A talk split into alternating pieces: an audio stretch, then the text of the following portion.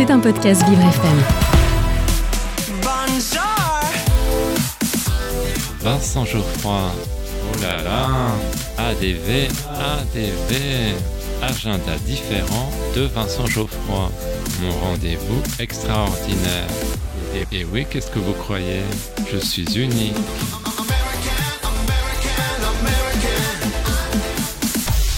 J'ai un secret pour vous. Aujourd'hui, dans mon agenda différent, je vous parle du roman Aïda ou Le bonheur des dames. Mais chut, ne le répétez à personne. On le doit à l'écrivaine Iman Bassala, qui est aussi professeur de lettres. Le titre est une allusion au célèbre ouvrage d'Émile Zola, Au bonheur des dames. Il évoquait l'émergence de la kleptomanie concomitante à la naissance des grands magasins. Dans cette version contemporaine, il se trouve que l'héroïne Aïda est en proie à cette addiction. Pourtant, elle ne manque pas d'argent et a un métier, celui de professeur. Elle a une propension irrésistible à voler tous les jours. Les lumières artificielles des grands magasins lui donnent l'illusion d'être comédienne, mais ce n'est qu'un miroir aux alouettes. Aïda raconte sa rencontre avec un vigile nommé Virgile. Il lui demande pourquoi elle vole. Pour elle, il y a une jouissance à cette situation. On peut lire ces phrases.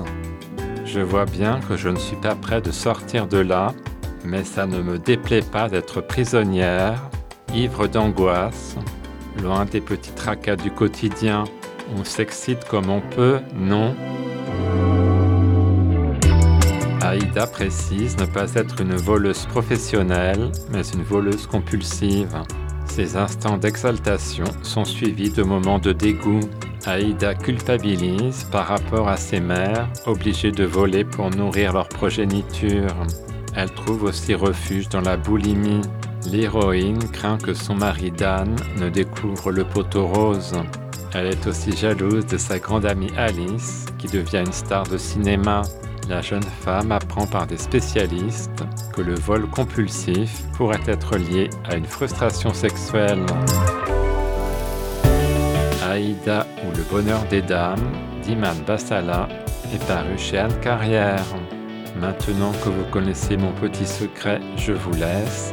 Mon bébé vient de pleurer. Je dois aller changer sa couche. À bientôt.